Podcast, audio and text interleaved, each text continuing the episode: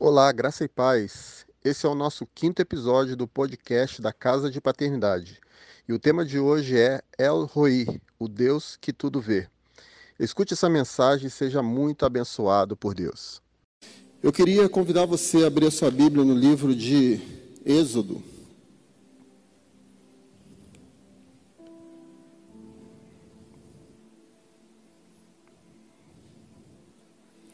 Livro de Êxodo, capítulo 2, versículo 11 ao versículo 15.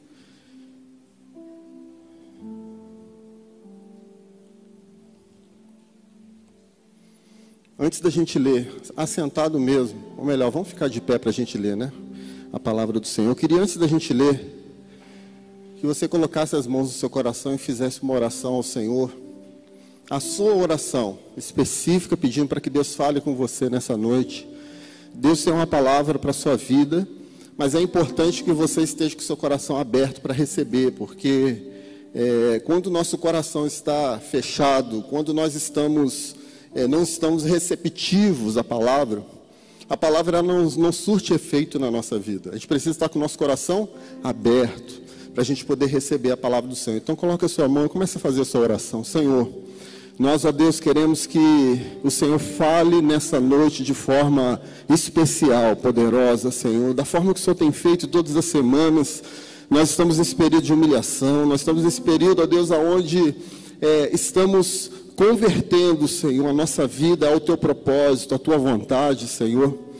E eu te peço nessa noite, Senhor, que o Senhor tenha total liberdade para ministrar nas nossas vidas, para falar aos nossos corações, para mudar aquilo que precisa ser mudado, Senhor, para converter nas nossas vidas aquilo que precisa ser convertido ainda, Senhor.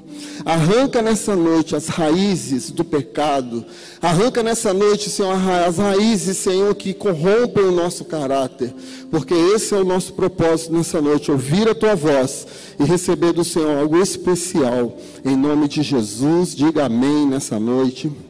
Vamos ler o texto que está em Êxodo capítulo 2, versículo 11 ao versículo 15, diz assim: a palavra do Senhor. Certo dia, sendo Moisés já adulto, foi ao lugar onde estavam os seus irmãos hebreus e descobriu como era pesado o trabalho que realizavam. Viu também um egípcio espancar um dos, um dos hebreus. Correu o olhar por todos os lados e, não vendo ninguém, matou o egípcio e escondeu a areia. Mais uma vez, versículo 12. Correu o olhar por todos os lados e, não vendo ninguém, matou o egípcio e escondeu na areia. No dia seguinte saiu e viu dois hebreus brigando. E então perguntou ao agressor: Por que você está espancando o seu companheiro? O homem respondeu: Quem o nomeou líder e juiz sobre nós? Quer matar-me como matou o egípcio?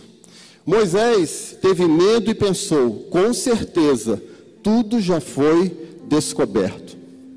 E quando o Faraó soube disso, procurou matar Moisés, mas este fugiu e foi morar na terra de Midian, e ali assentou-se à beira de um poço. Amém. Pode se assentar nesse momento. O tema da palavra nessa noite é o nome de Deus. E o nome de Deus, conhecido como El Roi, o Deus que tudo vê. Você pode repetir o tema da palavra, bem forte? Vamos lá? El Roi, o Deus que tudo vê. Hoje eu quero falar com vocês sobre um dos nomes de Deus. A Bíblia fala em diversos nomes de Deus. A Bíblia fala em El Shaddai, a Bíblia fala em Jeová Rafá, que significa o Deus que cura, o Deus que sara. A Bíblia fala em Jeová Shalom, o Senhor é a nossa paz. A Bíblia fala também em Jeová Nissi, o Senhor é a nossa bandeira. E tem diversos nomes de Deus citados na Bíblia que demonstram uma característica de Deus. Então, se eu chegar para você e falar assim, você crê em Jeová Rafá, você vai dizer o quê? Amém. Eu creio no Jeová que cura, no Deus que cura nossas doenças, as nossas enfermidades. Se eu perguntar para você, vocês creem em Jeová Shalom, o Senhor é a nossa paz, vocês também vão dizer amém. Vocês, nós cremos em Jeová Shalom. Mas hoje eu quero falar com vocês de um outro nome de Deus, às vezes é um pouco menos conhecido, vamos dizer assim, um pouco menos falado, que está registrado na palavra do Senhor, que é o Deus que tudo vê. Significado é uma característica de Deus, de ter a capacidade de ver todas as coisas e enxergar todas as coisas. Mas para a gente começar a falar na, nesse nome de Deus, o Deus que tudo vê, eu quero falar com vocês sobre três conceitos para a gente poder entender como que o El Roi, o Deus que tudo vê, ele age e por que, que a gente precisa é, aprender a, essa característica de Deus para a gente ter uma vida correta, santa e abençoada. E eu quero falar primeiramente um conceito que, na verdade, são duas palavras, pode projetar, que é reputação e caráter. Primeiro conceito que eu quero ministrar para você nessa noite é o conceito de reputação e caráter. Existe uma grande diferença entre reputação e entre caráter. Reputação é tudo aquilo que é, nós fazemos para que as pessoas reconheçam em nós. Então, quando eu é, me comporto bem no meu ambiente de trabalho, eu estou buscando uma reputação, uma boa reputação para mim. Quando, quando eu me comporto bem na minha célula, escolho palavras corretas para falar no ambiente, quando eu estou no ambiente de célula, eu estou na igreja, eu estou reunido com os irmãos, então eu me comporto de uma maneira que é, é uma maneira cristã, já que eu estou na igreja, eu estou com as pessoas da igreja, então eu vou me comportar como pessoa da igreja. Eu, nós, quando nós fazemos isso, nós estamos buscando reputação. E buscar uma boa reputação é algo, é algo que Deus ele, ele quer da gente. A Bíblia fala de reputação. Eu queria ler dois textos com você. Queria que abrisse, projetasse. Nós vamos ler bastante textos hoje. O primeiro texto que eu quero ler com você é o texto que está em Provérbios 22, 1. Olha o que, que diz a Bíblia sobre reputação. Provérbios 22, 1 diz assim: Vamos ler lá todos juntos? A boa reputação vale mais que grandes riquezas. Desfrutar de boa estima vale mais que prata e ouro. A Bíblia fala que boa reputação é mais importante do que dinheiro. Mais vale você ter uma boa reputação do que um milhão de reais na sua conta, sobrando para você gastar com o que você quiser. A Bíblia fala que a boa reputação tem mais valor do que o dinheiro. Então, se a Bíblia fala da boa reputação, significa que é algo bom. Você precisa buscar sim. Que você precisa viver é, buscando ter uma boa reputação no, no seu, com as pessoas que te conhecem e com as pessoas que você também que não te conhecem, não convivem com você. Você precisa ter, é, buscar essa boa reputação. Queria que projetasse outro texto que está em 1 Timóteo, capítulo 3, versículo de 1 a 7. Olha o que, que a Bíblia fala sobre reputação. Esse texto ele fala as características de um líder, de um pastor, né? de um bispo, na tradução que vai ser colocada ali. É, bispo significa aquele que lidera, né? O, o, ministério pastoral. Diz assim: olha, olha as características que Deus colocou, os requisitos para uma pessoa ser líder na igreja. Pastor, esta afirmação é digna de confiança. Se alguém deseja ser bispo, deseja uma nobre função. É necessário, pois, que o bispo seja irrepreensível, marido de uma só mulher, moderado, sensato, respeitável hospitaleiro e apto para ensinar. Não deve ser apegado ao vinho, nem violento, mas sim amável, pacífico e não apegado ao dinheiro. Ele deve governar bem a sua própria família, tendo os filhos sujeitos a ele, com toda a dignidade. Pois se alguém não sabe governar a sua própria família, como poderá cuidar da igreja de Deus?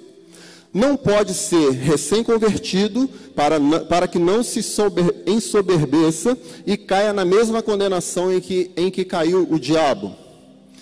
E olha o que, que diz o versículo 7. Também deve ter o quê? Boa reputação perante os de fora, para que não caia em descrédito e nem na cilada do diabo. Então a Bíblia fala que nós, como cristãos, e aqueles que de desejam ser líder na casa do Senhor, você precisa buscar sim uma boa reputação para os de fora. Então, como as pessoas te enxergam é muito importante, porque a Bíblia fala sobre isso, fala, dá valor à reputação. Só que eu vou dizer para você, querido, que é muito fácil você buscar uma boa reputação. Porque para você ter uma boa reputação, você precisa agir de maneira correta quando as pessoas estão te vendo. Então, enquanto eu estou aqui, eu vou falar de uma maneira correta, eu vou me vestir de uma maneira correta e eu vou me comportar de uma maneira correta, e isso vai gerar boa reputação para mim. Quando eu estou no trabalho, eu também vou agir de maneira correta, e isso vai gerar boa reputação, e assim por diante. Todos os ambientes que a gente vive, é simplesmente a gente agir de forma correta quando as pessoas estão nos olhando. Então, é, não vou dizer que é fácil, mas é mais fácil você buscar uma boa reputação. Só que hoje, o que o Senhor quer falar conosco é algo um pouco mais profundo do que boa reputação. É algo que, que é gerado não no momento em que você está sendo observado, mas algo que é gerado no momento em que você está sozinho. E eu quero falar com você hoje sobre caráter sobre essa característica de nós. E a, a explicação mais perfeita para mim de caráter, e ela é até bem conhecida, é caráter é aquilo que nós somos quando nós não estamos sendo observados. Quem nós somos quando nós estamos sozinhos? Quais são os, o nosso comportamento quando não tem ninguém nos olhando? Quando ninguém está nos observando? Quando nós não estamos sendo avaliados pelas pessoas, pela sociedade, pelas pessoas que nos conhecem. Quem somos nós quando nós trancamos a porta da nossa casa e estamos sozinhos dentro dela? Quais são as nossas atitudes dentro da nossa casa? E eu vou dizer mais: a reputação não é, é caráter, não é, ela não, não é expressa apenas quando nós estamos sozinhos. Eu acredito que em três situações a nosso caráter ele é exposto. Primeiro, quando nós estamos sozinhos. Segundo, quando nós estamos no meio de pessoas totalmente desconhecidas. Ou quando a gente está num ambiente onde ninguém nos conhece, o nosso caráter é revelado porque a gente não tem obrigação de ter uma boa reputação. Ninguém conhece, ninguém sabe o que, que eu sou, ninguém sabe de onde que eu sou, então não tem o peso da reputação. Logo, o caráter vem à tona. Quando você está num local onde ninguém sabe da sua vida, ali você age, nós agimos exatamente da forma que nós somos. E um outro ambiente que o nosso caráter aparece de forma muito clara é quando nós estamos em local onde com um grupo de pessoas que tem muita intimidade conosco. Quando você está com a sua esposa e você com o seu marido, ali o seu caráter é exposto. Por quê? Porque ali você não está preocupado em ter uma boa reputação. Porque são pessoas íntimas. São pessoas que conhecem você é, profundamente, conhecem todas as suas qualidades e conhece todos os seus defeitos. Então, em ambiente de muita intimidade, o caráter também é revelado de forma especial. E como entender essa questão do caráter? Olha a, a diferença. A gente lê um texto em que Moisés, é um dos, dos textos, começa a falar sobre a vida de Moisés. Esse texto que a gente leu, Moisés já estava na sua vida adulta, próximo ali dos 40 anos, acredito eu. E Moisés, ele foi criado no palácio do faraó. Né? Então ele foi criado ali pelos egípcios, mas ele sabia da sua, é, do seu sangue hebreu. E ele decide ir lá no, ir lá no local onde os, os seus irmãos hebreus estavam trabalhando como escravos. E quando ele chega lá, ele começa a ver que os egípcios maltratavam os hebreus, os escravos. E ele é, vê uma cena de um egípcio batendo no seu irmão hebreu. E ele se revolta com aquilo e a Bíblia fala que depois, quando ele, depois dele ver batendo, ele se encontra com esse egípcio. E ele olha, o texto diz que a gente leu, ele olha para todos os lados, ele olha para ver se tem alguém na frente, do lado, dá uma olhadinha atrás, ele observa ao redor de tudo, e depois que ele tem certeza de que, não tinha ninguém olhando, ele vai e mata o egípcio. Porque naquele momento, é, Moisés ele estava muito preocupado com a sua reputação. Se alguém tivesse vendo ele, ele não mataria o egípcio, porque ele era da, da, do palácio do faraó. Imagina, o Moisés matou um egípcio, que, que, que tragédia seria, o faraó mandaria matá-lo, mandaria prendê-lo.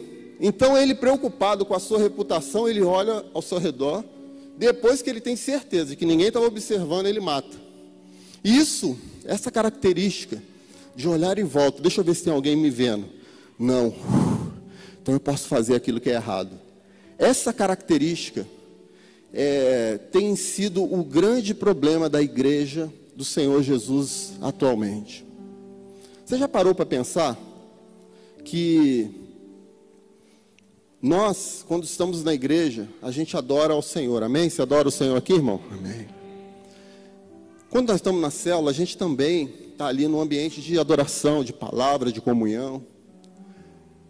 E a gente tem é, muito temor com o que as pessoas vão pensar de nós. Então, eu, assim, a gente se comporta bem com medo do que as pessoas vão pensar de nós. Imagina alguém falar, e o irmão lá, ele, ele fala um monte de coisa errada, palavrão, ele se comporta mal. Então, para preservar a nossa reputação, a gente se comporta bem na igreja, na célula. Né? Quando, quando o seu líder chega próximo de você, você você tenta se comportar da melhor maneira possível para que o seu líder não reconheça alguma falha sua. Quando nós estamos em algum local onde tem pessoas da igreja, imagina, você vai para um, um local, você vai para o shopping, chega lá no shopping, tem lá trocentos gente da casa de paternidade lá, então você se comporta direitinho no shopping, não posso fazer nada de errado aqui, porque qualquer lugar que eu olhar aqui tem alguém da igreja, né? Isso é uma preocupação com a reputação. Mas você já reparou que quando estamos sozinhos, nós nos sentimos livres para fazer o errado. É como se fosse Moisés. Você olha para um lado, olha para o outro, não tem ninguém me vendo. pronto, agora, agora eu posso fazer o errado. Agora eu posso fazer aquilo que é errado, porque não tem ninguém me vendo mesmo, então não tem problema algum de eu fazer o errado. E é sobre isso, querido, que Deus quer ministrar no nosso coração. Porque na verdade, na verdade, nós temos desprezado a presença de Deus nos momentos que nós estamos sozinhos ou nós estamos é, sem ninguém nos reconhecendo. Nós temos desprezado a figura de El Roi, o Deus que tudo vê. Quando você está doente, você clama ao Jeová Rafa para te curar. Quando você está atribulado, você clama ao Jeová Shalom pela paz. Quando você está adorando, igual o pastor Leandro adorou aqui hoje, e nós é, é, foi levantado o nome de Jeová Nissi, o Senhor, a nossa bandeira, você adora o Senhor, a nossa bandeira. Mas quando nós estamos sozinhos, nós desprezamos a figura do El Roi, o Deus que tudo vê. E nós simplesmente é, agimos, agimos de forma como se Deus não existisse e não estivesse conosco. Já vai arrumar ali, ó. Como se Deus não estivesse conosco naquele local. Quer um exemplo, querido, como é que está o nosso caráter? O que, é caráter, né? Quando nós estamos sozinhos, é isso? É, é, é, são aquelas as atitudes que ninguém sabe. Esse é o nosso caráter. Imagine a seguinte situação. Se eu tivesse uma tecnologia no meu celular aqui agora, e via Wi-Fi, eu apertasse um botão, e toda a sua conversa de WhatsApp dos últimos 30 dias as que estão no seu celular e as que você excluiu fossem passadas agora para todo mundo ver a sua conversa de WhatsApp, como é que seria a sua reação? Pastor, tranquilo, não tem nada a esconder? Ou misericórdia passar todas as minhas conversas de WhatsApp na tela do, da igreja? Quando eu falei isso, qual foi o seu sentimento? Um sentimento de paz, de tranquilidade? Pode passar meu WhatsApp ali, que eu só falo coisas de Deus no meu WhatsApp. Ou tem coisas no seu WhatsApp que não poderia ser passado aqui? Vou, vou além. E se eu usasse esse mesmo aplicativo e colocasse o seu histórico de acessos da internet, todos ali agora, do seu, dos últimos 30 dias, os que estão no seu histórico e aqueles que foram excluídos também? Como é que seria a sua, a sua reação? Como você se comportaria se fosse exposto todos os sites que você acessou nos últimos 30 dias aqui para toda a igreja ver. Caráter é exatamente isso. O caráter ele é expresso exatamente nessas situações que nós não queremos expor, que nós fazemos quando ninguém está olhando, que nós agimos quando na surdina ou numa situação que ninguém, que a nossa reputação não vai ser atingida, então a gente fica tranquilo. Isso é a expressão do nosso caráter. E se a gente passasse um vídeo aqui hoje com todos os pensamentos que você teve. Eu não vou nem falar nos últimos 30 dias, seria um vídeo muito longo.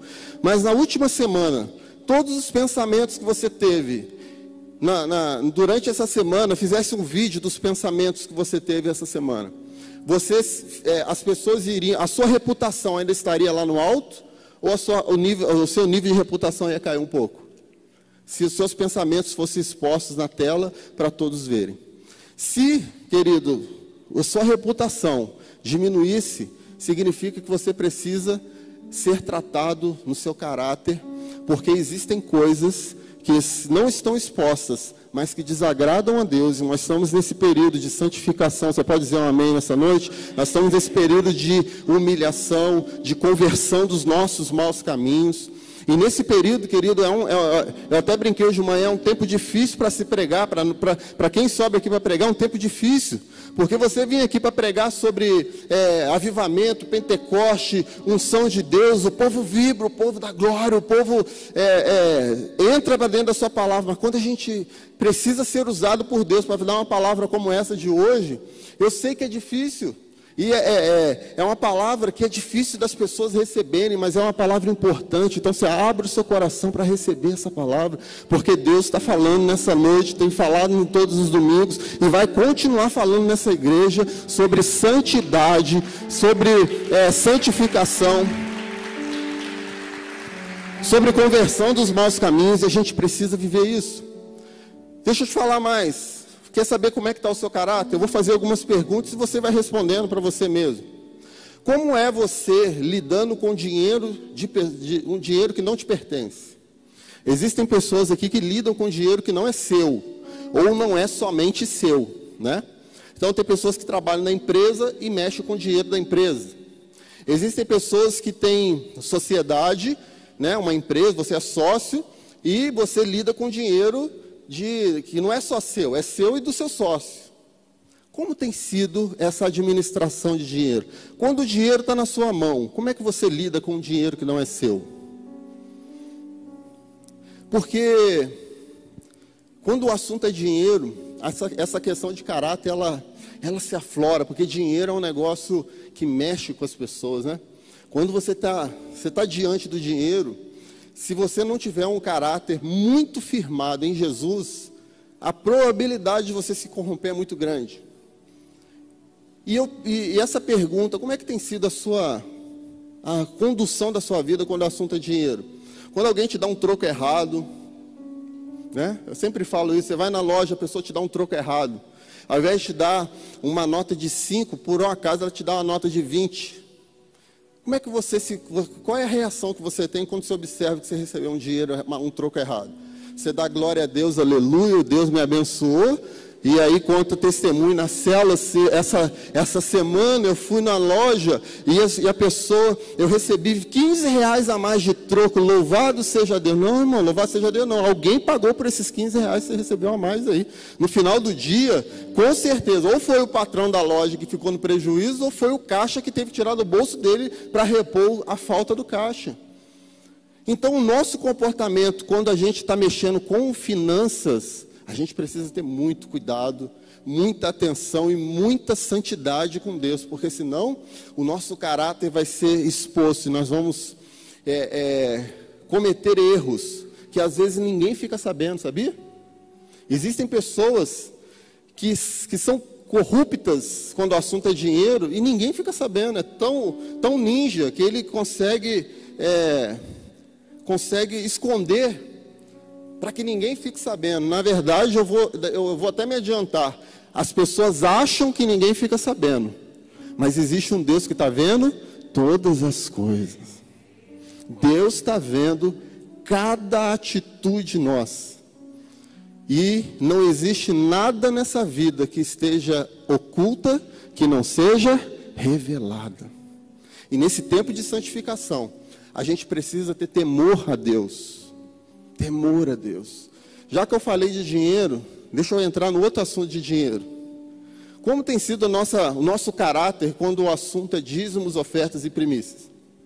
Você devolve os seus dízimos e entrega a sua oferta e primícia pelo princípio bíblico ou para o seu líder não ficar te perturbando. Pelo amor de Deus, eu vou entregar esse dízimo só para o meu líder não vir me perturbar e falar que eu estou sendo infiel. Então eu vou lá e dou o dízimo. Querido, se nós damos o nosso dízimo preocupado com o que o nosso líder vai falar, significa que você está preocupado com a sua reputação e não com o seu caráter.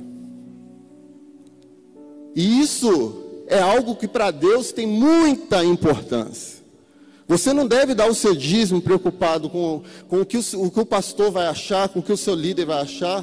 Eu vou dar o meu dízimo porque eu quero que o meu nome esteja lá no relatório dos dizimistas da igreja, porque eu não quero que ninguém me considere infiel. Não, você está dando por reputação. E essa noite, Deus não está tratando reputação, Deus está tratando caráter. Repita comigo assim: essa noite, Deus está tratando o meu caráter. Nós precisamos entregar os nossos dízimos pelo princípio, ao Deus que tudo vê, pelo princípio bíblico e não para reter reconhecimento de nenhuma pessoa. Se você tem feito isso, essa noite você pode mudar isso no seu coração e transformar isso. E eu vou mais. Como você tem feito o cálculo do seu dízimo? Né? Como você tem feito o cálculo? A Bíblia fala que dízimo, nós devemos devolver à casa do Senhor o dízimo. E dízimo significa o quê? Décima parte. Décima parte é 10%. Só que tem uns matemáticos aí, irmão, que eu não consigo entender as matemáticas das pessoas. Que o dízimo dele nunca chega, nunca chega perto de 10%. Sabe o que, que as pessoas fazem? Eu vou entregar um valor lá na igreja, para ficar lá no relatório, e ninguém vem me perturbar então eu vou.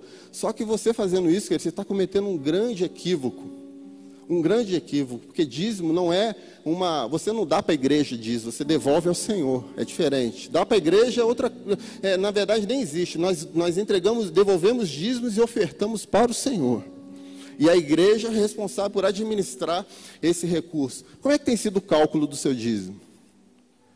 Você dá um qualquer valor lá só para constar lá no relatório e está ótimo. Como é que tem sido o cálculo da primícia? Né? Pastor, eu, eu, eu, a primícia eu dou o que eu sinto no coração. Não, não é essa forma que a sua igreja ensina. Né? A, a, igreja tem ensinamento. Tem ou não tem? Essa igreja tem ensinamento, não tem, irmão? Tem. A gente aprende na Universidade da Vida, a gente aprende na capacitação destino, a gente ouve todos os cursos. Tem ensinamento nessa igreja. Tem uma forma de fazer. Tem uma forma que, que uma, aquilo que a Bíblia ensina, na verdade nós ensinamos a palavra de Deus. Aí tem gente que faz da forma que ele acha, só para constar o nome dele lá no relatório. Isso é reputação. Como eu disse no início, buscar uma boa reputação é até fácil. Você vai, você arruma uma maneira de as pessoas te enxergarem bem. Isso está resolvido. Só que Deus está mais preocupado com o seu caráter. Deus está mais preocupado com é, aquilo que você tem feito no oculto, com os seus comportamentos que você tem tido no momento em que você está sozinho. Isso é importante para Deus e é isso que Deus quer falar conosco. Então, essa relação, pode deixar na tela lá, irmão. Insight. Reputação versus caráter. Esse, esse princípio de reputação vescaral, isso aqui é fundamental, queridos. A gente precisa entender isso aqui. A gente precisa, sim, é, zelar pela nossa reputação. Mas nós precisa, precisamos nos preocupar com o nosso caráter. Você pode, existem, pastor, existe a possibilidade de alguém ter uma boa reputação e um caráter corrompido? É claro que sim. É claro que sim. Pessoas com boa reputação e o caráter todo corrompido. Por quê? Porque a pessoa ela só faz quando está sendo observada. Quando estou sendo observado, eu faço certo. Se eu não estou sendo observado, eu não, eu não ligo para o meu caráter. Eu vou vivendo a minha vida. E aí, quando eu sou observado, eu retorno e volto a fazer bem. Então, é, é óbvio, é, é, é, é possível você ser uma pessoa de boa reputação e caráter corrompido. Mas essa noite o Espírito Santo está ministrando sobre o seu coração, sobre o nosso coração, ministrou hoje de manhã, e nós vamos ter o nosso caráter transformado por Deus nesse período de humilhação, querido. É tempo de mudança. O tempo de Deus é tempo de transformação. É tempo da gente mudar a nossa forma de pensar. Deixa eu te fazer uma outra proposta para você meditar no que Deus está querendo nos ensinar. Se você sair daqui agora, pegar um avião, ou um carro, ou um ônibus, e ir para uma cidade a 500 quilômetros daqui. Ninguém nunca te viu, não te conhece, não sabe de onde que é, não sabe que você é crente, não sabe de qual igreja que você é, não sabe nada de você. Como seria o seu comportamento nessa cidade?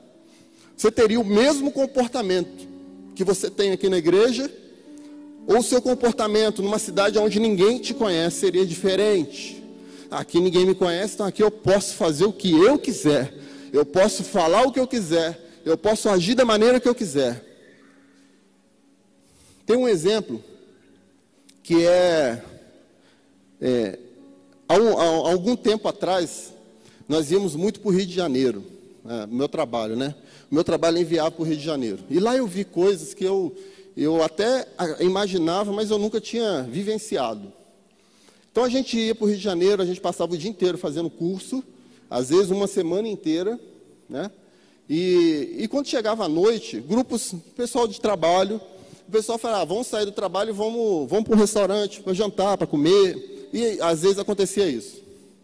Mas aconteceu algumas vezes da gente retornar para o hotel e ali naquele lugar eu estava com pessoas casadas, mulheres casadas, homens casados, gente crente, cristão. E quando acabava o hotel, eles combinavam, vamos fazer o seguinte, os homens juntavam os homens e o seguinte, vamos, vamos rachar um táxi e a gente parte daqui lá para aquela boate lá. Eu olhava assim os crentes que eu, que eu achava que era crente, combinando para ir na, nas boates do Rio de Janeiro, irmão. Por quê? Porque lá ninguém conhece ele, ele não tem reputação a prezar. Lá, lá ele pode fazer o que ele quiser. Talvez ele não faria nunca isso aqui em Resende, ou na cidade que ele mora, porque lá ele tem uma, né, uma reputação para prezar um, ele é aleluia, aleluiado, né? Então as pessoas olham, crente. No Rio de Janeiro, ninguém conhece nada, então vão para a boate. Vão ver a mulherada. E isso é caráter. Como a gente se comporta numa cidade onde ninguém nos conhece, isso é, ali é a expressão do nosso caráter, quem nós realmente somos. E quando nós estamos negociando coisas? Né? Porque é possível o seu caráter se manifesta numa negociação. Você entra para um lugar, fecha a porta, vamos negociar alguma coisa aqui agora. Nessas negociações, ali o nosso caráter é expresso. Porque se você recebe uma proposta numa negociação errada, e você olha para aquilo e fala assim: tem ninguém vendo, só está eu e, o, e, a pessoa aqui, ele também está no negócio, então assim, está envolvido comigo, ninguém vai saber eu vou fazer uma negociação aqui errada, incorreta, fraudulenta, alguma coisa que eu vou tirar vantagem, ninguém vai ficar sabendo, então tá, tá tudo certo. Se fosse, se fosse uma negociação exposta para todo mundo, eu não faria errado. Mas como só está entre nós dois, vamos fazer. Assim que as pessoas têm feito, e muitos crentes têm entrado nessa. Fazer, têm feito isso, e não é, não é só fazer isso. Você está acompanhando aqui, irmão? Estou vendo as pessoas com o celular na mão, você está anotando a palavra. Eu creio nisso, né? Em nome de Jesus, eu estou aqui com fé que você está com o celular na mão, anotando a palavra que Deus está falando com você e não está no WhatsApp, no Instagram, no Facebook. Mas, é, até me perdi aqui, irmão, que eu estava falando do, do, do negócio do, da, do. Oi? Negociação, obrigado. Mas se a gente tivesse uma negociação, eu tenho um exemplo que uma vez eu fui fazer uma negociação é, ah, profissionalmente, né? Então eu fui numa casa de uma pessoa muito dinheiro. Pensa uma pessoa que tem muito dinheiro. Pensou na pessoa que tem muito dinheiro, multiplica isso por, por 10, muito dinheiro. E fui eu e, um, e uma pessoa, um rapaz.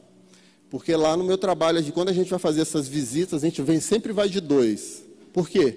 Para ter testemunho das coisas que vão ser faladas, porque nessas reuniões que envolvem muito dinheiro, sempre rola situações erradas. Então eu nunca vou num negócio desse sozinho. Eu sempre levo alguém comigo. E eu entrei na casa da pessoa, ele me, me convidou. Vai lá na minha casa, a gente vai conversar. Eu tenho umas propostas para fazer, muitos negócios para fazer. Eu preciso do banco, o banco precisa de mim. A gente vai fazer um negócio. Eu falei, lá meio, vamos lá. Eu tenho meta para bater e nós vamos fazer negócio então. Quando eu cheguei lá, primeira coisa que eu fiz, eu sentei, eu, levei, eu levantei o meu rosto e observei que tinham quatro câmeras na sala. Normalmente, uma sala tem uma câmera. Na D tinha quatro. no escritório dele, quatro câmeras, para pegar de todos os ângulos mesmo a situação. E comecei a conversar, a conversa vai, ele vai, e no final ele faz a proposta dele. Olha só, eu tenho isso para fazer, só que eu quero isso aqui. Vocês topam fazer? Eu, eu, eu bato a sua meta, mas você vai, ter uma, você vai me facilitar algumas coisas. E na hora, evidentemente, eu falei, não, isso não é possível ser feito. Isso aí não está fora da minha, da minha possibilidade. Se for dessa maneira, eu prefiro que você procure outro banco. E aí, quando eu entrei no carro, a pessoa que estava comigo virou e falou assim: Nossa, ainda bem que você recusou o negócio, você reparou que tinha quatro câmeras lá na sala. E eu fiquei pensando aquilo. Se, talvez se não tivesse as câmeras, aquele rapaz falasse para mim: Você está maluco de não aceitar uma proposta dessa? Mas como tinha câmera, ele não posso fazer nada de errado. Então, quando nós estamos sendo vigiados, o comportamento é outro. Mas Deus hoje quer trazer o um entendimento da presença dele de Jeová Roi, o Deus que tudo vê, você já entrou no estabelecimento comercial e lá está escrito assim: sorria, você está sendo filmado. Você já viu isso? Sim ou não? Então, quando você sair hoje da igreja, espiritualmente falando, vai estar lá no céu, dizendo assim: sorria, eu estou vendo tudo que você faz. Tudo que você faz eu estou vendo. Deus está olhando cada detalhe, cada pensamento, cada palavra que sai da sua boca, cada atitude que você tem quando você está sozinho, quando você está com pessoas. Deus conhece a sua vida, meu irmão, de forma completa, inteira. Toda a sua vida está no controle de Deus. O Jeová Roi sabe de todas as coisas. E nós precisamos nessa noite encher o nosso coração de temor a Deus essa palavra precisa gerar temor no nosso coração. A gente precisa sair daqui do culto hoje falando assim: Meu Deus do céu, me perdoa, Senhor. Eu preciso consertar a minha vida. Eu preciso mudar meu comportamento, porque eu tenho feito coisas como se o Senhor não existisse. Eu tenho falado coisas em momentos esquecendo que o Senhor está conosco. E Deus vai trazer, querido, nessa noite, essa é a minha oração: que Deus vai trazer um temor tão forte para você, tão forte, que quando você pensar em falar alguma coisa errada, quando você pensar em ter uma conversinha esquisita, no WhatsApp, o Espírito Santo vai te incomodar e falar assim: Eu estou te vendo, eu estou vendo que você está digitando nesse WhatsApp aí, eu estou vendo o que você tem feito. Quando você estiver pensando em entrar naquele site que você sabe que não pode entrar, o Espírito Santo vai falar assim: Não entra, porque eu estou te vendo, eu estou vendo o que você está fazendo. Porque Deus está preocupado com o seu caráter, querido, e não com a sua reputação. A reputação é importante, mas o caráter para Deus é muito mais importante. Jeová Roi nessa noite vai se manifestar de forma poderosa. Jeová Ruiz vai se manifestar de forma poderosa e vai encher o seu coração de temor, encher o coração de temor. Seu coração vai sair daqui nessa noite cheio de temor a Deus. Sabe por quê? Porque, querido, quem se preocupa com reputação teme as pessoas teme o que as pessoas vão pensar dela. Não, enquanto as pessoas estão me olhando, me comporto bem. Você está temendo as pessoas. Enquanto você está sozinho, você se sente livre para fazer o que quer. Significa as pessoas, você tem mais temor às pessoas do que a presença de Deus, do que o Jeová Roi. E isso está invertido. A igreja precisa consertar isso. E a gente precisa ter mais temor quando nós estamos sozinhos do que quando nós estamos diante de pessoas. É no momento que nós estamos sozinhos que você tem que falar assim: Senhor, agora eu estou só eu e o Senhor aqui. É só eu e a presença de Deus. É só eu e o olho de Deus sobre a minha vida. Então eu preciso ter temor no que eu vou fazer. Porque é muito fácil, querido, a gente se comportar bem quando tem alguém observando a gente. Fácil. Não é difícil. É claro que tem gente que, mesmo observando, chuta o balde faz, vive a vida dela. Aí cada um é sua vida, né? Mas tô, aqui, no, essa noite eu não estou falando com essas pessoas. Que aí Deus, Deus já está tratando isso. Essa noite eu estou falando com as pessoas que na frente se, se preocupam com a reputação, mas sozinho esquece que Deus está com você. Abra sua Bíblia no livro de. Ou, ou leia aqui na, na tela, Efésios capítulo 4, versículo 24 a 32. Olha o que, que a Bíblia fala sobre como deve ser a nossa vida. Quanto à antiga maneira de viver, vocês foram ensinados a despir-se do velho homem, que se corrompe por desejos enganosos, a serem renovados no modo de pensar, e a revestir-se do novo homem, criado a ser semelhante a Deus em justiça e em santidade, provenientes da verdade. Portanto, cada um de vocês deve abandonar a mentira e falar a verdade ao seu próximo, pois todos somos, mem somos membros do mesmo corpo. Quando vocês ficarem irados, não pequem, apaziguem a sua ira, antes que o sol se ponha, e não deem lugar ao diabo. O que furtava, não furte mais, antes trabalhe, fazendo algo de útil com as suas mãos, para que tenha o que repartir com quem estiver em necessidade. Nenhuma palavra torpe, palavrão, palavras de maldição, saia da sua boca, da boca de vocês, mas apenas o que for útil para edificar os outros, conforme a necessidade, para que conceda graças aos que a ouvem. Não entristeçam o Espírito Santo de Deus, com o qual vocês foram selados para o dia da redenção. Livrem-se de toda amargura, indignação, ira, gritaria, calúnia, bem como de toda maldade. Sejam bondosos e compassíveis uns para com os outros, perdoando-se mutuamente, assim como Deus os perdoou em Cristo. Amém. Até o versículo 32. Esse texto ele expressa como deve ser a nossa vida quando a gente conhece Jesus. Aquele que furtava, não furte mais. Muda. É mudança, é transformação, é conversão, é mudança de caráter. Aquele que roubava muda o caráter e passa a não roubar. Aquele que fazia coisas erradas muda o seu caráter e passa a não fazer. Os nossos pensamentos precisam ser mudados pelo Senhor. E nossos pensamentos precisam expressar o nosso caráter, que deve ser um caráter de Jesus. Então você não pode ter qualquer tipo de pensamento. Os seus pensamentos precisam ser pensamentos de gente que serve a Deus. As nossas palavras precisam ser palavras de quem serve a Deus. As nossas atitudes têm que ser atitudes de pessoas que servem a Deus. Independente se tem gente olhando ou se não tem gente olhando. Se tem plateia para te observar ou se não tem plateia para te observar. Se você está em Resende ou se você está lá na China, não importa, a sua vida tem que ser exatamente a mesma. Uma, um caráter cristão, transformado, moldado pela presença de Deus, pela palavra de Deus. A nossa atitude não pode mudar de acordo com a plateia que está nos vendo, querido. Não pode. Nós precisamos ser crentes, independente da plateia, se tem ou se não tem. Você pode dizer um amém nessa, nessa noite? Você concorda com essa palavra, irmão?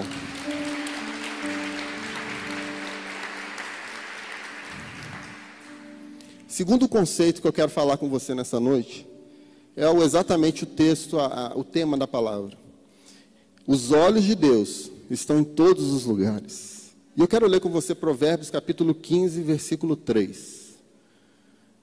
Projeta para a gente Provérbios 15, 3. Olha o que, que, o texto de Provérbios diz. Eu quero ler dois textos com você. Primeiro, Provérbios 15, 3. Vamos lá, você pode ler comigo? Os olhos do Senhor estão em toda parte, observando atentamente os maus e os bons. A Bíblia fala que os olhos de Deus estão em todos os lugares. Esse, esse texto expressa a característica do El Roi, o Deus que tudo enxerga, que tudo vê. O Deus que conhece todas as coisas. Abra agora o texto de Hebreus, capítulo 4, versículo 12 e 13. E olha o que, que esse texto diz. Esse texto é poderoso, é profundo. Olha o que, que a, a palavra de Deus fala sobre é, a forma que Deus enxerga a humanidade. Pois a palavra de Deus é viva e eficaz, e mais afiada que qualquer espada de dois gumes ela penetra até o ponto de dividir alma e espírito, juntas e medulas. E olha o que, que diz o texto: e julga os pensamentos e as intenções do coração. Intenções do coração só uma pessoa consegue enxergar, o Jeová Roi. Ninguém mais. As intenções do coração, a quem, as pessoas que estão próximas de você não conseguem, a não ser que o Senhor revele. Se o Espírito Santo revelar para alguém as intenções do coração, ok. Do contrário, ela fica, ela é algo é, muito oculta, as intenções do coração. Continuando. Nada em toda a criação está oculto aos olhos de Deus. Nada em toda a criação está oculto aos olhos de Jeová Rui.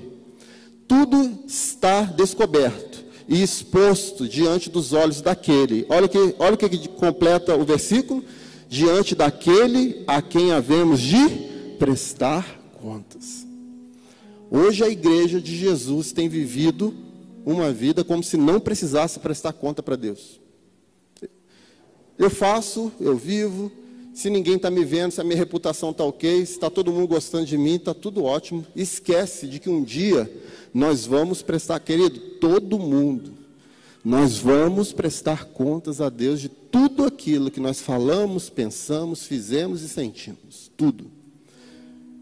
Eu creio que todos os erros que nós cometemos, sem arrependimento, nós vamos prestar conta diante de Deus no julgamento. Nós vamos participar de um julgamento, a Bíblia de julgamento final. Todo pecado não arrependido, Deus vai falar assim: Eu quero que agora você preste conta de tudo que você fez na sua vida. Ah, você fez parte daquela igreja de casa de paternidade em Resende, Rio de Janeiro. Eu quero que você preste conta agora de tudo que você fez. Aqui a gente, esse versículo a gente poderia falar mais umas três horas agora, porque aqui envolve é, comprometimento no ministério, envolve você fazer aquilo que Deus quer que você faça, envolve muita coisa essa prestação de conta, não simplesmente pecado. É uma prestação de conta do que Deus deu na nossa mão, conforme aquela parábola dos talentos. Mas hoje eu quero falar só das nossas atitudes, e não de, de ministério, e não de propósito de Deus. Nós vamos prestar contas a Deus de tudo que nós fazemos. Tudo. Nada está oculto aos olhos de Deus. Eu não sei se vai ser uma tela bonita dessa, mas talvez seja algo muito parecido com isso. A Bíblia não fala, né? não, não existe um texto que diz como vai ser. Mas talvez seja algo assim que Deus, eu falei aqui brincando do WhatsApp, mas Deus para falar assim, jogar no WhatsApp do céu, no telão do céu, falar, presta conta agora dos seus WhatsApp, das suas mensagens que você mandava. Aquela mensagem que você manda e logo depois exclui, sabe? Manda e depois exclui para que ninguém veja, para que a sua reputação fique bem com a sua esposa, com o seu marido, com seus pais. Então você mantenha o seu WhatsApp limpo para que a sua reputação fique bem. Mas Deus vai falar assim: eu quero agora que você preste conta daquelas que você excluiu aqui, ó aquelas que você excluiu para que ninguém visse. Essa prestação de conta vai acontecer, porque os olhos de Deus estão em toda a terra, observando cada atitude da igreja do Senhor Jesus. E nós, como igreja, precisamos ter temor e sabendo que a gente vai prestar conta. Você já reparou que quando a gente tem, quando a gente tem o sentimento de prestação de conta, a gente se, se, se organiza para fazer certo? Se alguém chegar para você e falar, olha só, estou te dando aqui 300 reais para você ir no mercado e fazer uma compra para a igreja. Então, irmão, você pode ir na igreja fazer uma compra. Ontem a gente fez muito isso aqui. Então, né? É, para essa igreja, para essa parede ficar pintadinha, bonitinha, teve que comprar tinta, pincel, rolo, um monte de coisa. Né? Tá tudo bonitinho. Tá vendo aqui os xizinhos aqui, ó? Tudo refeito, bonitinho. Ah, tem uma arandela colocada lá. Né? Louvado seja Deus pela vida dos diáconos que fizeram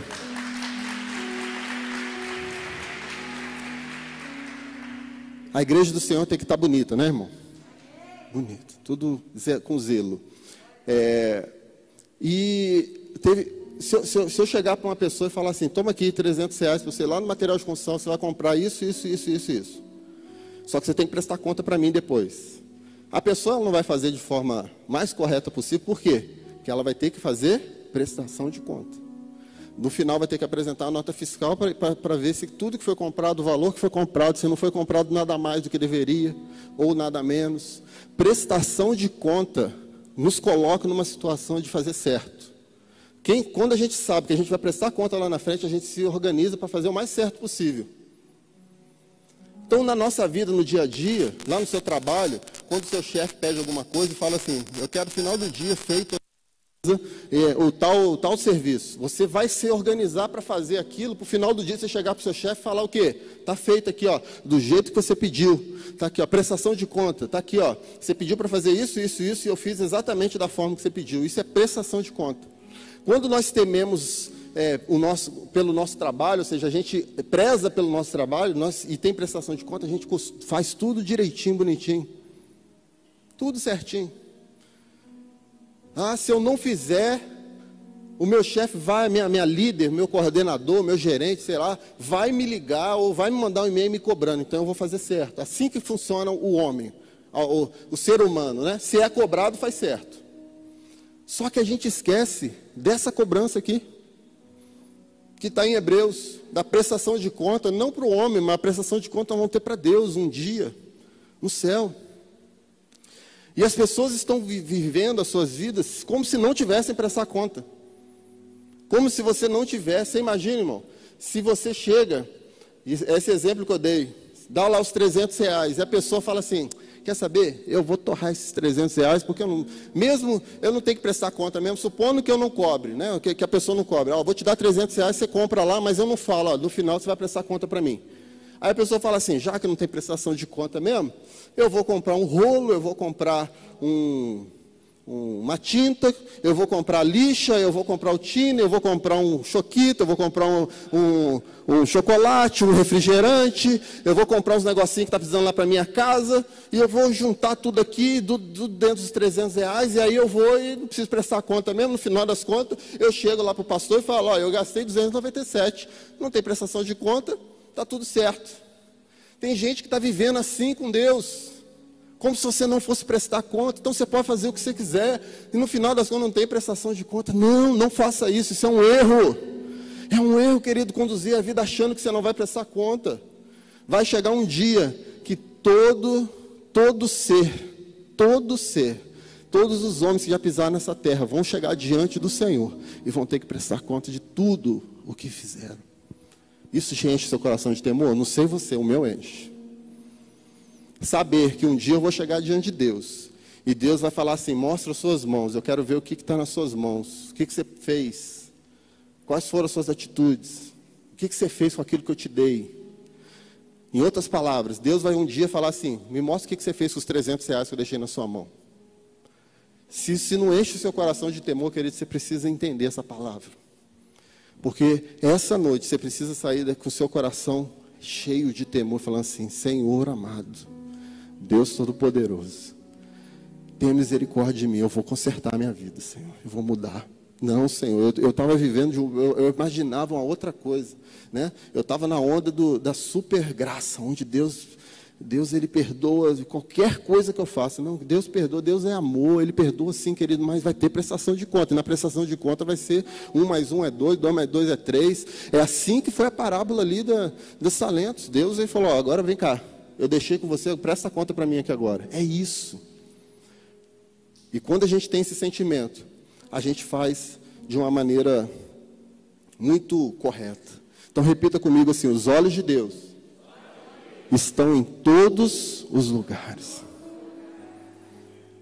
Então, a partir de hoje, se preocupe menos com a sua reputação. Não, não é que você não precise se preocupar, ok? Se preocupe com a sua reputação, sim. Mas lembre-se que você vai prestar conta de tudo aquilo que você faz quando, no oculto. No oculto. Quando ninguém está vendo, vai ter que ter uma prestação de conta. Terceiro conceito que eu quero falar com você e último é o conceito de é, confissão. Existem pecados que precisam ser confessados uns aos outros. Você pode, vamos, vamos ler para registrar na nossa mente? Vamos lá? Existem pecados que precisam ser confessados uns aos outros. Por que, que a gente precisa confessar os nossos pecados uns aos outros? Abra sua Bíblia no livro de Tiago, capítulo 5, versículo 16, ou olhe aqui no telão.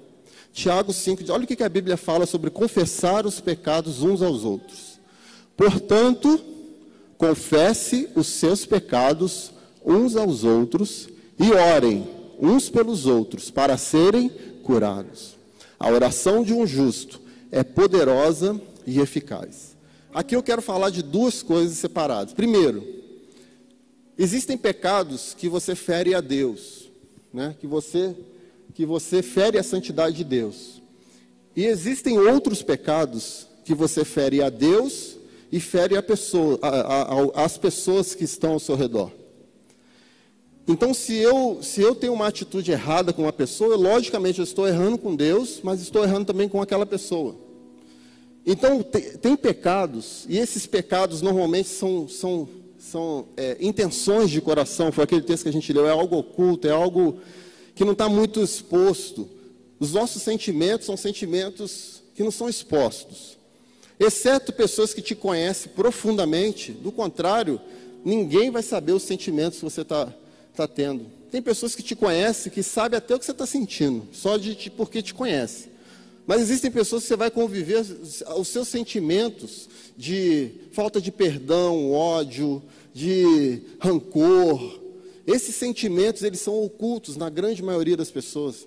Existem pessoas que estão há anos na igreja, anos, anos, anos na igreja. Adoram a Deus todas as semanas, mas o coração dela é rancoroso.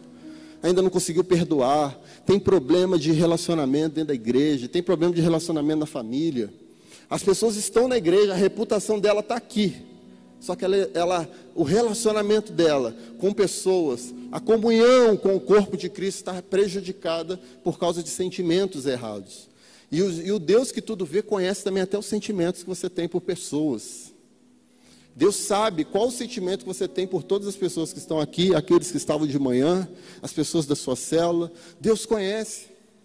Existe esse texto da Bíblia que diz o seguinte: se você tem algum problema com alguma pessoa, você precisa confessar o seu pecado, o seu erro, a sua falha, a sua culpa com as pessoas. Confesse os vossos pecados, o quê? Uns aos outros. E orem uns pelos outros. E isso vai gerar o quê? Cura no seu coração. Existem problemas que, você, que nós vivemos que são causados por uma falta de confissão de pecado uns aos outros por falta de sentar, conversar com uma pessoa, abrir, falar. Você vai falar com a pessoa, você vai se consertar, você vai pedir perdão, você vai perdoar, você vai colocar os pingos nos i, você vai acertar tudo e no final das contas, sabe o que vai ser gerado para você e para ela? Cura para o seu coração. Pessoas que estavam com seus corações enfermos, doentes, quando confessam os seus pecados uns aos outros e oram uns pelos outros, ou seja, tem concordância, tem, tem Deus no negócio, a cura de Deus vem sobre os corações. Então Deus também quer que você trate nesses dias que nós estamos vivendo de humilhação, arrependimento e conversão dos maus caminhos, que você conserte os sentimentos que você tem tido por pessoas, que você é, organize essa área da sua vida, porque isso também é muito importante. Isso também é visto pelo Jeová Rui. Deus está vendo os sentimentos que você tem pelas pessoas.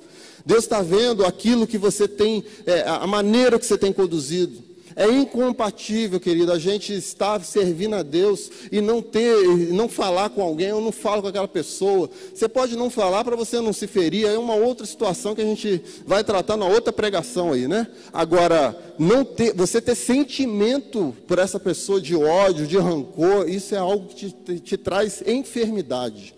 Eu diria que traz enfermidade física e espiritual.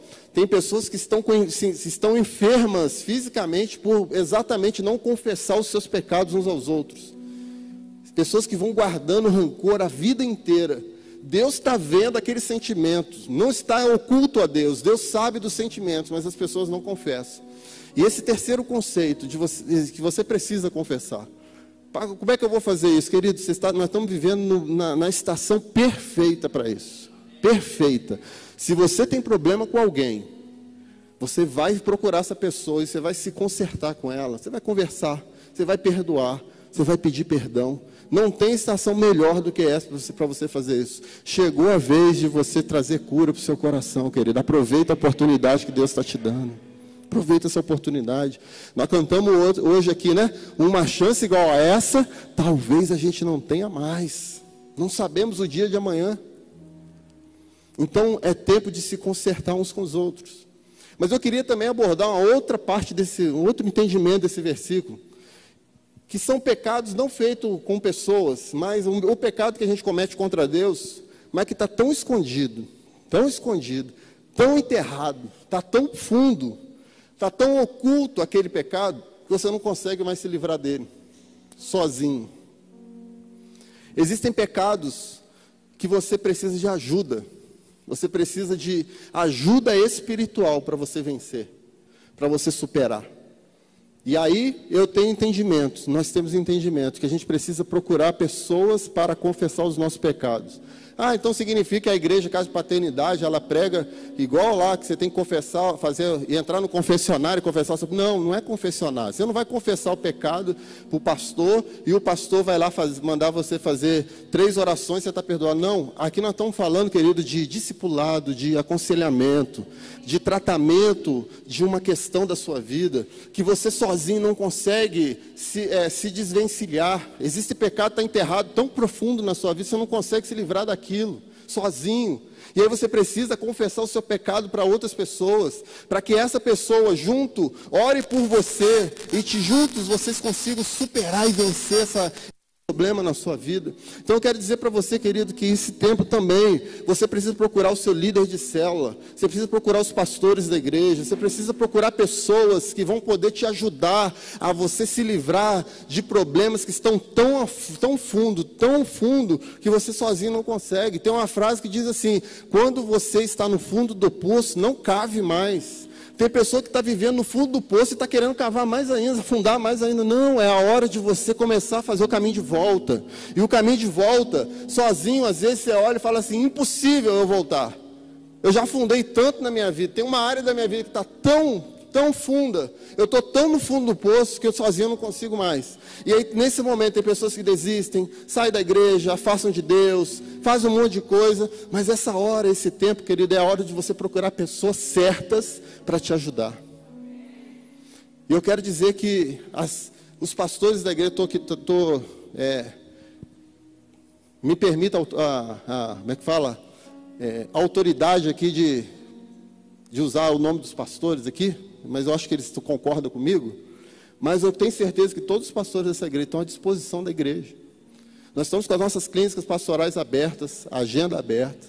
Se essa semana você falar assim, eu preciso conversar com o pastor, porque eu entendi e tem uma área da minha vida que eu já luto há 20 anos, eu não consigo vencer.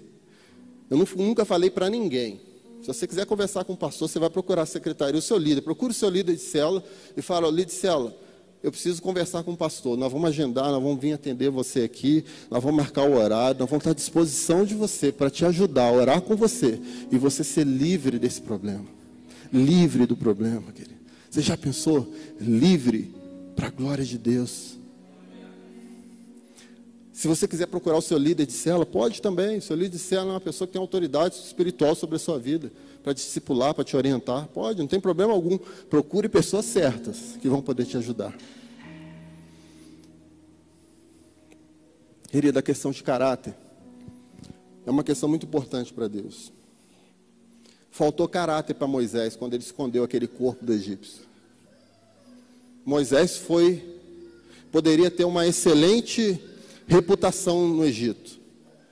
Moisés ele era um cara do palácio do faraó, mas faltou caráter para ele. A hora que ele olhou para os lados, viu que não tinha ninguém. Matou o egípcio e enterrou. Só que o texto fala que dias depois, ele vai procurar, ele volta lá. E quando ele questiona os hebreus eles já tinham descoberto o erro dele. Porque eu vou repetir aqui: não existe nada oculto que não seja revelado, porque tudo está diante dos olhos de Jeová Rui, o Deus que tudo vê. E eu poderia dar outros exemplos para você, para a gente poder concluir essa palavra. Deus é, faltou caráter na vida de Davi, quando Davi olhou para aquela Batseba, aquela mulher tomando banho ela estava na casa dela, era uma mulher casada, o marido dela estava na guerra. Davi era um homem de excelente reputação em, em Israel. Ele era o rei de Israel. A reputação dele era nota 10. Só que faltou caráter para Davi no momento que ele olha a mulher tomando banho e fala assim: chama ela que hoje eu vou pecar com ela. E ele comete o pecado, engravida a mulher e tenta esconder o pecado dele. E para esconder o pecado dele, ele coloca o marido dela, que estava lá na guerra. Primeiro ele retorna com o marido para ele ter um tempo com a sua mulher lá, para todo mundo achar que a gravidez veio dele e não do Davi.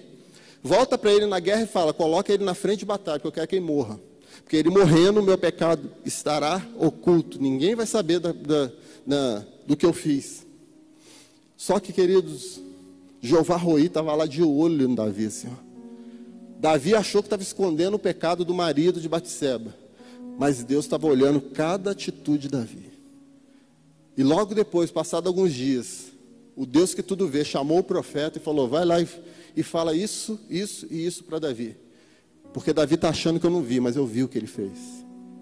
Faltou caráter para Davi, querido, no momento que ele fez aquilo.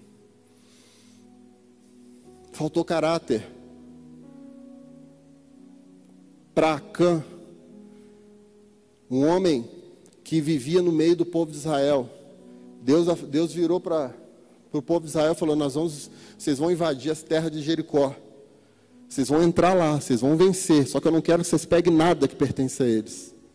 Não quero que vocês peguem nada que está lá. E um homem chamado Acã cresceu o olho. Cresceu o olho em alguns, alguns objetos lá de, de Jericó. E ele pegou alguns objetos. Chegou em casa, fez um, cavou um buraco dentro da tenda dele, escondeu aquilo, tampou, tampou bem direitinho, colocou um tapete por cima para ninguém saber o que ele tinha feito. Só que Jeová Rui estava de olho ali, ó, nas atitudes de Acã. Nada passa dos olhos de Deus. E aí o povo de Israel foi para uma outra batalha, perdeu a guerra. Uma guerra que, tava, que era muito fácil do, do exército de Israel ganhar, eles perderam. E aí Josué volta e começa a chorar diante de Deus, falar: Deus, por que, que nós perdemos essa guerra? O Senhor falou que o Senhor seria conosco, que da mesma forma que o Senhor foi com Moisés, o Senhor seria com a minha liderança. Por que, Senhor, que o Senhor nos deu a vitória para Jericó e não nos deu pra, na vitória contra o exército de Ai? E aí Deus, o Jeová Rui, fala: Ô Josué, vem cá, eu vou te falar o que, que aconteceu. Alguém do meio do povo me desobedeceu. Alguém no meio da igreja me desobedeceu e fez um pecado, escondeu o pecado dentro da casa dele. E por causa desse pecado vocês perderam a guerra. Só que eu vi o que ele fez. Nada ficou é, escondido aos meus olhos. Então eu quero, Josué, que você vá lá na casa dele e você vai corrigir esse erro. Josué, movido, direcionado pelo Espírito Santo. Você imagine quantas casas que não tinha ali no arraial de, de Israel. Eram milhares de casas. E o, o Espírito Santo foi guiando Josué. Foi guiando, foi guiando, né? Vai indo. É mais um pouquinho. Quando ele chega na frente da casa de Jacó, o Espírito Santo é, é, foi na casa dele. Josué entrou lá, achou, desenterrou o que estava enterrado. E Deus trouxe à tona o erro de uma pessoa que prejudicou todo um exército. Sabe por quê? Porque faltou caráter na vida de Acã. Porque ele fez coisa que ninguém estava olhando. Eu vou esconder para que ninguém veja.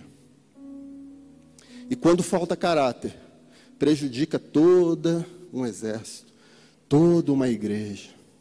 Às vezes a igreja, querido, está sofrendo.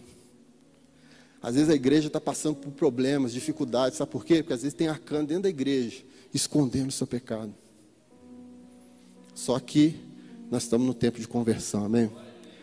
Receba essa palavra. Corrija antes que Deus revele. Vou falar de novo, hein? Corrija o seu erro antes que o Espírito Santo chama a equipe de profetas dessa igreja e fala assim: vou falar. Amém, pastor Viviane? E Deus fala, né? Vou falar. Então é tempo de corrigir. Antes que precise fazer isso. Ah, querido, faltou caráter. Na vida de Ananias e Safira. Ah, faltou. Faltou ou não faltou? Faltou faltou caráter, porque ele estava preocupado com a reputação. Eu vou entregar a minha oferta do, do imóvel que eu vendi. E aí os, os, apóstolos vão ficar felizes, vão falar: olha que casal abençoado, entregando, vendeu um terreno e está entregando de oferta na igreja. Que boa reputação que eles teriam, só que faltou caráter neles na hora que eles mentiram o valor do terreno. Só que o olho do Jeová Roi estava ali, ó, vendo a hora que eles estavam conversando entre eles, falando assim, vamos fazer o seguinte, nós vendemos o terreno por 200 mil, vamos dar só 100 mil de oferta. Vamos dar os 200. Vamos dizer que vendemos por 100. E aí eles vão e entregam 100. E aí o apóstolo Pedro fala assim, o terreno era de vocês? Para que, que vocês precisam mentir? Era só vocês não venderem o terreno ficar para vocês, não são obrigados a ofertar? Mas por que mentir? Por que dizer que vendeu por 100 se vendeu por 200? Vocês nem precisavam, a oferta é, é voluntária. Eles não eram obrigados a entregar a oferta. Uma vez que eles falaram que estavam entregando a oferta da venda de um terreno, para que mentir e falar assim, vou ficar com 100 para mim, só para o apóstolo não saber. Ele não precisa saber que eu vendi por 200, só que Deus estava vendo a atitude deles. E a Bíblia fala que eles foram caíram duro, fulminados na frente do altar, porque faltou caráter neles. Eles estavam preocupados muito com a reputação e se esqueceram que Deus estava vendo cada atitude deles. Querido, esse tempo é um tempo que Deus precisa da, do seu coração aberto para Ele trabalhar. Deus precisa que você abra o seu coração você que é mais novo, teen, jovem, adulto, independente da idade, nós estamos num tempo de conserto, então se coloca as coisas na sua vida no seu devido lugar. Você recebe essa palavra nessa noite, querido? Seu coração está com mais temor nesse momento? Se você sair daqui nessa noite com o seu coração com cheio de temor, valeu a pena você ter vindo aqui hoje. Porque o objetivo de Deus é esse mesmo. É dizer o seguinte: se você acha que eu não estou vendo, eu estou vendo. E eu quero que você sinta temor pelo fato de eu saber que eu estou vendo. Eu quero que quando você estiver sozinho, você não se sinta livre para fazer o que quiser. Mas você saiba que os meus olhos estão postos em vocês, em nós, em cada um de nós. E as nossas atitudes precisam ser é, de, com, de acordo como alguém que está sendo observado pelo Criador. Queria chamar o ministério de louvor aqui. Nós vamos adorar nesse momento. E eu quero que você comece a pedir para Deus encher o seu coração de temor. Enquanto eu fui falando aqui, eu não tenho dúvida nenhuma de que o Espírito Santo foi ministrando no seu coração. Eu não tenho dúvida nenhuma, querido, que Deus foi falando de situações, de palavras, de comportamentos, de situações que talvez você tenha falhado no seu caráter. Você sabe que está errado, mas como ninguém descobriu ainda, você continua fazendo. Mas Deus te trouxe aqui nessa noite, Ele quer que você saiba que não importa se as pessoas ainda não sabem. O que importa, precisa ser importante para a gente, é que Deus já sabe. E o fato de Deus saber precisa pesar no nosso coração, precisa a gente, a gente sentir o peso do olhar de Deus para nós. Eu não falei isso hoje de manhã, mas eu vou, eu vou Deixa, deixa eu só concluir aqui. Deus, o, o, Jesus virou para Pedro e falou assim: Pedro, você vai me negar três vezes. E aí Pedro falou assim: Que isso, Jesus? Jamais farei isso. Jamais, Jesus, eu vou negar você. E Jesus falou: Você vai me negar três vezes antes que o galo cante. Passou algumas horas, Jesus foi preso. Estava Pedro lá no, no local. E ele começa, a, a, as pessoas começam a dizer, oh, isso aí andava com Jesus, Pedro nega uma vez, nega duas vezes. Pedro nega a terceira vez. Quando Pedro nega a terceira vez, o Evangelho de Lucas, ele diz o seguinte, que Jesus ele estava passando no alto do alpendre. Olha que interessante, olha que poderoso isso. Pedro estava pecando lá embaixo. E Jesus estava passando no alpendre. E a Bíblia fala assim, em certo momento Jesus para olha para Pedro. E o olhar de Jesus, ali naquele momento, estava sendo manifestado o Jeová Roi na vida de Jesus. Aonde ele olhou para Pedro e falou assim: não precisa, na verdade, ele não precisou falar nada, só de Jesus ter olhado para Pedro. Os olhos dele se conectaram. Naquele momento, Pedro se sentiu e entendeu que o que ele estava fazendo não estava oculto. Jesus sabia que ele estava negando. E a Bíblia fala que o coração de Pedro se quebranta, o coração de Pedro se arrepende, ele começa a chorar, ele começa a dizer: Jesus, por que, que eu fui fazer isso? Porque os olhos de Jeová Rui, manifestado na pessoa de Jesus, conectou o olhar de Jesus, o olhar de Jesus em Pedro, querido, começou a gerar transformação na vida daquele homem. Nessa noite, os olhos de Jesus estão, estão postos diante de você estão postos diante de nós. O olho de Jesus, o olhar de Jesus está em nós. Ele está olhando para os seus olhos nessa noite. E Ele quer que nessa noite você entenda que o olhar dele é um olhar dizendo: Eu enxergo a sua vida. Eu sei o que você, o que você tem passado e eu sei o que você tem feito. E essa noite, querido, o olhar de Jesus precisa gerar mudança, transformação, impacto, precisa gerar algo poderoso na sua vida. O olhar de Jesus nesse lugar precisa gerar transformação na vida dessa igreja, mudança de caráter, mudança de comportamento. Vamos adorar, querido, nesse momento. Eu quero que você fique de pé no seu lugar. Mas eu quero que você visualize Jesus diante de você nesse momento.